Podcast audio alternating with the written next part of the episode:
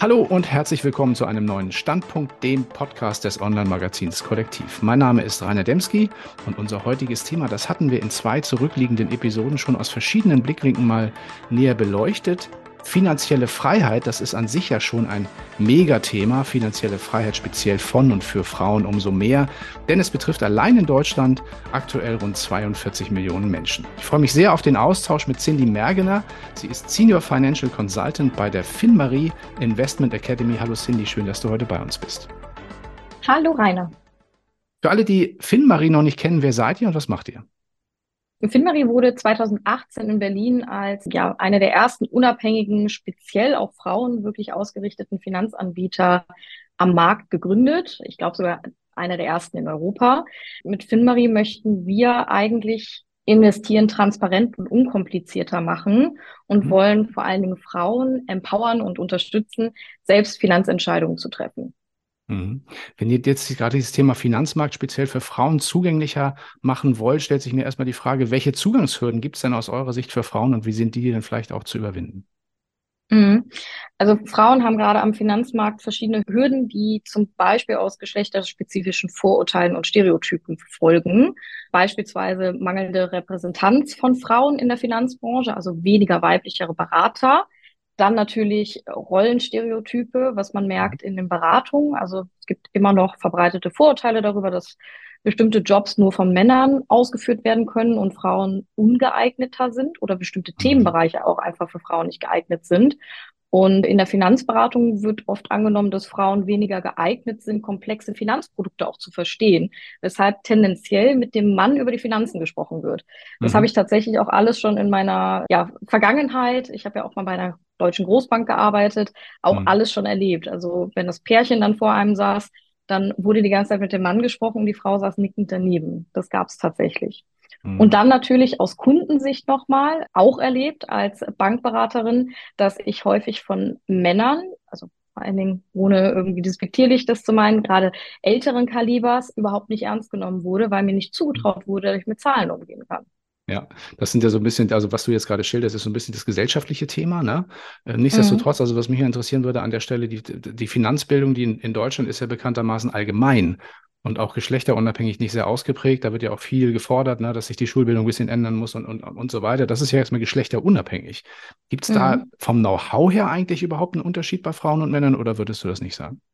Nee, es ist einfach nur, also Frauen fassen das Thema Finanzen oft etwas anders an. Also Männer sind dadurch, dass traditionsbedingt denen auch so ein bisschen in die Wiege gelegt wird, dass so Sachen Finanzen, Physik, Chemie, Mathe, Zahlen und so ja Männersachen äh, oder Jungskram ist, ist es so, dass Frauen sich erstmal langsamer an das Finanzthema rantrauen, sich das erstmal nicht zutrauen und häufig Dinge hinterfragen, bevor sie es machen. Mhm. Da haben Männer mehr so die, so, so eine Stammtischmanier, kann man schon fast sagen. Die hören dann irgendwo was, probieren das aus und wenn sie auf die Nase fallen, dann, oh ja, machen wir halt weiter. Kann mhm. auch eine gute Einstellung sein, ist aber natürlich komplett konträr zu dem, was wir so bei Frauen erleben. Mhm. Witzigerweise ist es so, also das hatte ich auch in, hatten wir auch in einer der zurückliegenden Episoden mal so kurz auch so in Statistiken reingeschaut, sind interessanterweise, ich glaube, das war auch eine Studie in, in Deutschland, Frauen oftmals die besseren Geldanleger, ne? also weil die länger bei Sachen dabei bleiben, hatten wir damals so ein bisschen äh, analysiert. Kannst du das bestätigen? Ja, absolut. Bei Frauen ist es so, wir haben deutlich mehr Geduld. Männer, wie gesagt, da ist wieder diese Stammtischmanier, wie ich das immer ja. nenne, eher so, wir versuchen jetzt mal was anderes. Das hat jetzt nicht äh, plötzlich mein Investment verdoppelt, also mache ich jetzt mal was vollkommen, drehe mich um 180 Grad. Also mhm. ja, vollkommen richtig. Schauen wir mal so ein bisschen auf die Spezifika und auch auf die, auf die Problematik, speziell auch bei Frauen. Das ist ja nicht nur das Thema gesellschaftliche Hürden, kommunikative Themen, sondern es ist ja auch so ein bisschen das Lebensalter. Während die durchschnittliche Lebenserwartung von Frauen, habe ich heute nochmal nachgeschaut, in Deutschland aktuell bei rund 83,4 Jahren liegt, das sind also die, die jetzt momentan geboren werden sozusagen, werden die Männer im Durchschnitt nur 78,6 Jahre alt.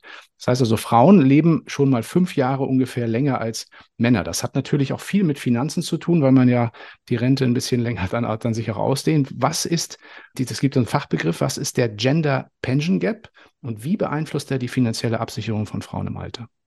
Also der Gender Pension Gap bezieht sich auf den Unterschied im Renteneinkommen zwischen Männern und Frauen im Alter halt, im Rentenalter. Also es ist so, dass obwohl Frauen halt in, ja nicht nur hier in Deutschland, sondern in ganz vielen Ländern ganz normale, ähnliche Erwerbsbeteiligung wie Männer haben, gibt es trotzdem noch so strukturelle Unterschiede und soziale Hindernisse, die eben dazu führen, dass Frauen im Alter eine niedrigere Rente haben als Männer. Die Pension Gap hat langfristige Auswirkungen in dem Fall dann auf die wirtschaftliche Sicherheit von Frauen mhm. und auch natürlich der Familie. Es ist halt wirklich wichtig, dass da mal ganzheitlich hingeschaut wird. Also nicht nur, dass man sagt, okay, die Regierung muss da was machen oder Arbeitgeber muss, müssen da, da was machen, ja. sondern die Gesellschaft als Ganzes, die muss Maßnahmen eigentlich ergreifen, um eben diese strukturellen und sozialen Hindernisse zu beseitigen, die dazu führen, dass Frauen im Alter eine niedrigere Rente haben. Mhm. Beispielsweise führt dazu eben das klassische Beispiel Elternzeit, die für beide Elternteile eigentlich gleichermaßen ermöglicht und normalisiert werden sollte. Mhm. Also man hat es häufig noch, dass wenn Männer jetzt zum Beispiel bei Kindern zu Hause bleiben, dann ist das häufig deutlich weniger Zeit, als die Frau zu Hause bleibt und die Frau ist diejenige, die dann zurücksteckt, weil sie eben Teilzeit arbeitet, weil sie wahrscheinlich auch in einem, in einem Job arbeitet, wo sie weniger Gehalt bekommt. Heißt, ja. wirtschaftlich macht es halt Sinn, dass der Mann länger oder mehr arbeiten geht. Und das sind halt so viele Probleme oder so viele Dinge, die aus verschiedenen Sparten kommen, die man nicht dadurch anfassen kann, weil man an der einen Sparte dreht. Mhm. Ja, nun ist es, du hast das politische Thema an, angesprochen. Ich glaube, da wird auch viel diskutiert, gerade auch auf, auch sogar, glaube ich, auch auf, auf europäischer Ebene. Aber nichtsdestotrotz geht es ja auch darum, dass der Einzelne auch äh, viel tun kann, um das, äh, also erstmal muss man ja verstehen, dass das so ist, ne? Ähm, mhm. Und dann kann man ja auch als Einzelner viel tun. Wie können denn Frauen bereits, auch gerade in jungen Jahren, ich weiß ja nicht, wie das ist, also junge Menschen generell beschäftigen sich ja wenig oder weniger mit Finanzen, als das vielleicht ältere Generationen tun. Das ist, war schon immer so. Aber wie können dann Frauen gerade in jungen Jahren anfangen, ihre finanzielle Vorsorge zu planen und dann vielleicht auch gerade diese große Problematik, diese mögliche Rentenlücke zu vermeiden? Das kommt so ein bisschen drauf an, was für Motivatoren diejenige hat, die vor mir jetzt sitzt, also beispielsweise in der, in der Beratung oder in der ich mich darüber unterhalte. Ja. Erstmal sollte sie sich, glaube ich, deutlich machen, was passiert, wenn sie es nicht tut. Es gibt genug Beispiele, wahrscheinlich auch im eigenen Umfeld, Stichwort Unabhängigkeit. Also wenn ich jetzt sehe, gerade bei älteren Verwandten, dass die sich aufgrund von finanziellen Gegebenheiten nicht trennen wollen, weil die Frau weiß, sie fällt unfassbar zurück. Das, das gibt's ja alles. Das sieht man und hört man und liest man vor allen Dingen überall. Mhm. Und dann sollte man sich einfach auch mal vor Augen führen, wie groß eigentlich die Rentenlücke ausfällt. Also ohnehin, ob ich jetzt Teilzeit irgendwann arbeite oder mein komplettes Erwerbsleben durchziehe mit einem ganz normalen Vollzeitjob. Wir sprechen ja hier nicht von irgendwie 100 Euro, die einem dann fehlen. Das ist nicht die Rentenlücke, sondern mehrere tausend Euro monatlich. Ja. Nehmen wir mal ein Beispiel. Wenn ich jetzt hingehen würde und sagen würde, okay, ich brauche Stand heute 2000 Euro später in der Rente für ein gutes Leben. Ne, ich kann ja mhm. jetzt nur von meinem Empfinden jetzt ausgehen.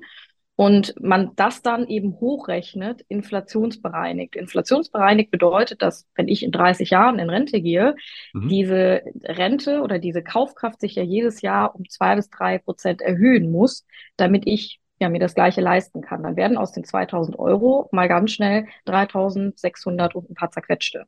Ja. Also das ist, das ist eine Sache, die unterschätzen ganz viele. Und ich würde mich jetzt so weit aus dem Fenster lehnen, dass 2000 Euro leider heutzutage nicht mehr so viel sind. Heißt, mhm. wir sprechen eigentlich eher so schon von 3.000 bis 4.000 Euro. Schon, ja. Gerade wenn wir uns, ja, gerade wenn wir uns in akademischen Kreisen bewegen. Ne? Mhm. Was wäre denn der richtige Zeitpunkt deiner Meinung nach? Also wann sollte Mann oder in dem Fall Frau sich mit, der, mit dem Thema Vorsorge auseinandersetzen? Und wie ist die Realität? Also wann fangen die normalerweise an, so im Durchschnitt? Weißt du das?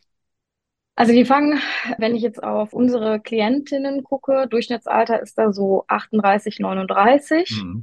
Also eigentlich schon ein Ticken zu spät. Wann sollte man anfangen? Spätestens zum Jobeinstieg nach dem, nach der Ausbildung und nach dem Studium. Spätestens dann, mhm. weil auch aus psychologischer Sicht ist es halt viel, viel einfacher, direkt von Anfang an Geld wegzulegen und gar nicht an dieses Geld überhaupt ne, dran zu kommen und es für den Konsum zum Beispiel auszugeben, sondern direkt für sich geregelt zu haben, okay, das Geld muss weg und gut ist. Mhm. Also da ist noch viel Aufklärungsarbeit offensichtlich zu leisten, noch ein weiter Weg, bis wir da sind, dann von 38 zu, in dem Fall vielleicht Mitte 20 oder so. Ja.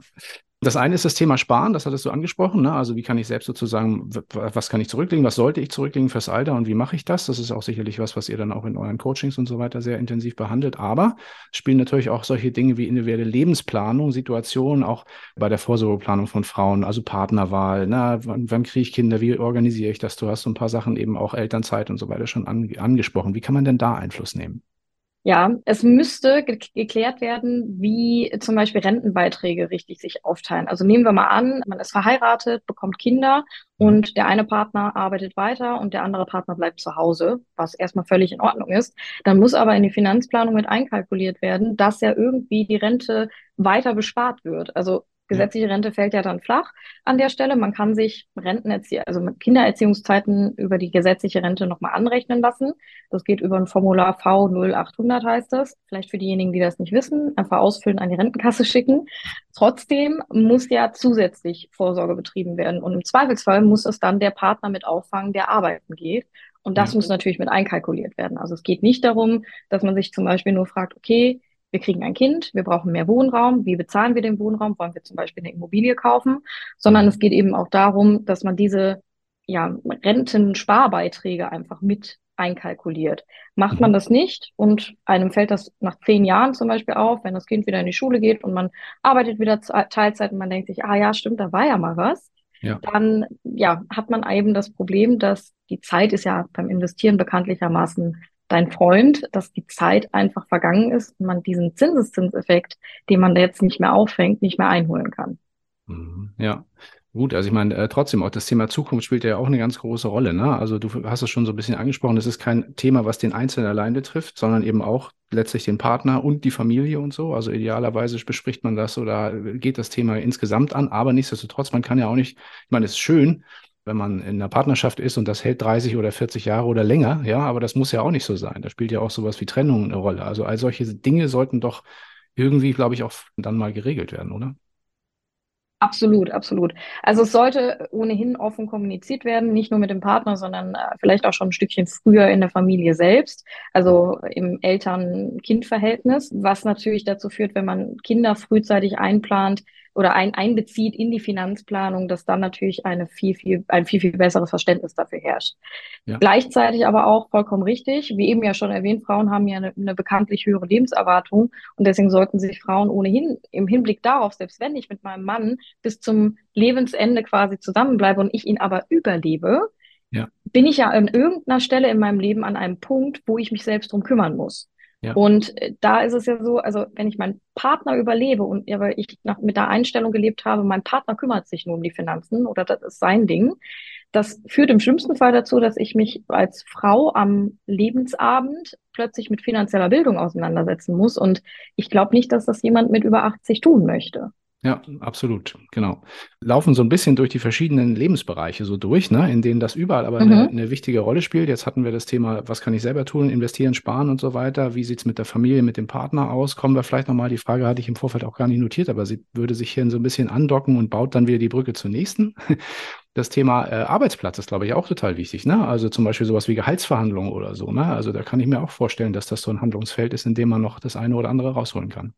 Auf jeden Fall. Das Problem ist halt bei Gehaltsverhandlungen, natürlich kann man Dinge einklagen, ne, dass Frauen gleich behandelt werden sollen wie Männer. Da gab es vor kurzem ein Urteil, dass eine, eine Frau unterbezahlt oder weniger Bezahlung bekommen hat für den gleichen Job, den ein Kollege gleiche, gleiche Ausgangslage, ne, der hat dann einfach mehr Gehalt an der Stelle bekommen dafür.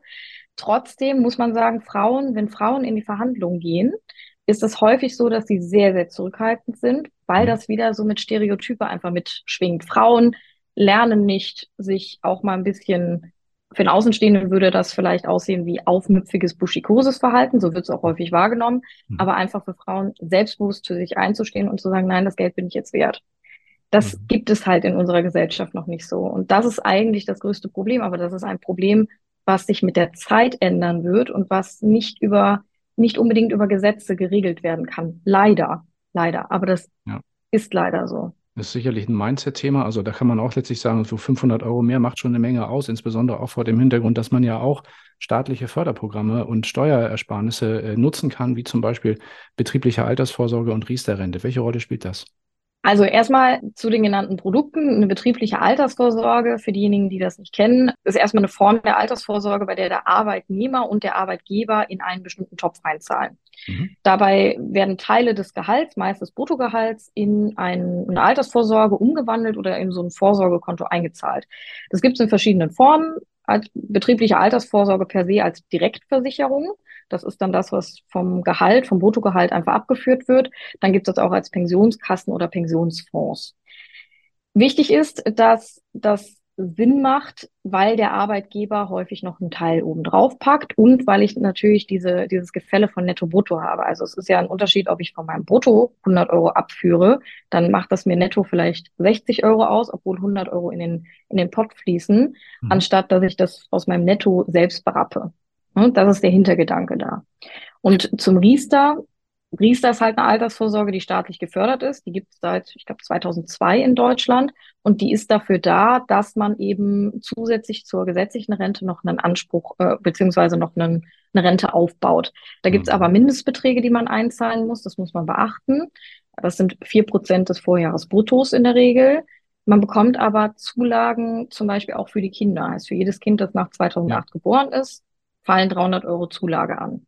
Ja. Beim Riester gibt es aber auch ein paar Nachteile, zum Beispiel die hohen Kosten in Riester-Verträge, die werden immer wieder kritisiert, die geringe mhm. Flexibilität, also man kann da nicht einfach mal was rausholen, kann man aber bei einer Direktversicherung auch nicht. Dann die Steuerpflicht bei Auszahlung, also man muss das, was in diesem Topf liegt und was man am Ende ausgezahlt bekommt, trotzdem nochmal versteuern, was natürlich insgesamt die Rentenzahlungen wieder reduzieren kann und natürlich die hohe Anforderung an die Zulagen, also dass ich eben diesen Mindestbeitrag sparen muss, damit ich überhaupt die volle Zulage kriege. Das sind alles so Dinge, über die ja. man sich im Klaren sein muss. Ja. Trotzdem kann das natürlich Sinn machen, die zu nutzen. Gerade wenn man jetzt Mutter von zwei Kindern ist, dann bekomme ich für jedes Kind 600, äh, jedes Kind 300 Euro, sind 600 Euro insgesamt. Plus mhm. nochmal für mich eine Zulage von 175 Euro. Das kann in bestimmten Situationen Sinn machen. Also das ist aber individuell an der Stelle. Ja, ein komplexes Thema sollte man sich auf jeden Fall professionell beraten lassen über diese, über diese Themen. Auch betriebliche Altersvorsorge sicherlich auch ein Thema. Ja, jetzt hatten wir schon sehr, sehr viele Handlungsfelder besprochen, auf die man Einfluss nehmen kann. Welche Handlungsfelder gibt es denn vielleicht abschließend noch, die Frau bei ihrer individuellen Finanzplanung im Blick haben kann oder sollte? Auf eurer Website sprecht ihr ja von acht finanziellen Megathemen, die es da gibt. Genau. Also die Handlungsfelder oder auch Megathemen, wie du sie nennst, umfassen einfach ja die Kategorien, die wir immer wieder festgestellt haben, wo Handlungsbedarf einfach ist. Da wäre zunächst zum Beispiel das Thema finanzielle Planung, was eben auch das Thema Money Mindset umfasst, also die innere Haltung zu Geld. Habe ich jetzt als Frau grundsätzlich die Haltung, dass ich das gar nicht kann und dass Geld zahlen überhaupt nicht mein Ding sind, dann könnte es schwer werden mit dem Thema, ich mache mich unabhängig und ich regel das jetzt für mich alleine. Ja. Gleiches gilt für das Thema Versicherungen. Das wird häufig auch stiefmütterlich behandelt, ne, weil Versicherung ist irgendwie gerade in Deutschland so ein negativ behaftetes Thema. Es ist, gibt aber nur mal Versicherungen, um die muss man sich kümmern. Und im Zweifelsfall hat man dafür jemanden, der sich damit auskennt und dem man vertraut. Ja. Oder ich habe das Wissen, dass ich weiß, was ich brauche und wie ich das angehe. Mhm. Gleiches ist natürlich dann auch nochmal das Thema generell sparen und investieren, wie überhaupt die Börse funktioniert, was überhaupt eine Aktie ist, eine Anleihe, oder äh, wie ein ETF funktioniert, wie ich das aber auch für mich nutzen kann und wie ich aktiv mein Vermögen selbst managen kann. Das mhm. sind so die Themen, die wir in diesen Handlungsfeldern behandeln und wo wir eben Frauen aufklären und sie entscheidungsfähig machen. Und genau, und für alle, die jetzt sozusagen da noch mehr wissen wollen, würde ich sagen, äh, am besten mal auf finmarie.com vorbeischauen. Da gibt es eine ganze Menge Angebote dazu. Den Link, den stellen wir natürlich auch nochmal in die Show Notes zu dieser Ausgabe. Ich fand, das war ein ganz, ganz tolles Gespräch heute. Ganz, ganz viele Praxistipps auch für Frauen, die das Thema äh, intensiver angehen wollen. Finde ich auch sehr, sehr wichtig, dass das passiert. Und wünsche euch noch ganz, ganz viel Erfolg bei eurer Arbeit bei Finmarie. Vielen lieben Dank, dass du heute bei uns warst. Vielen, vielen Dank für die Einladung.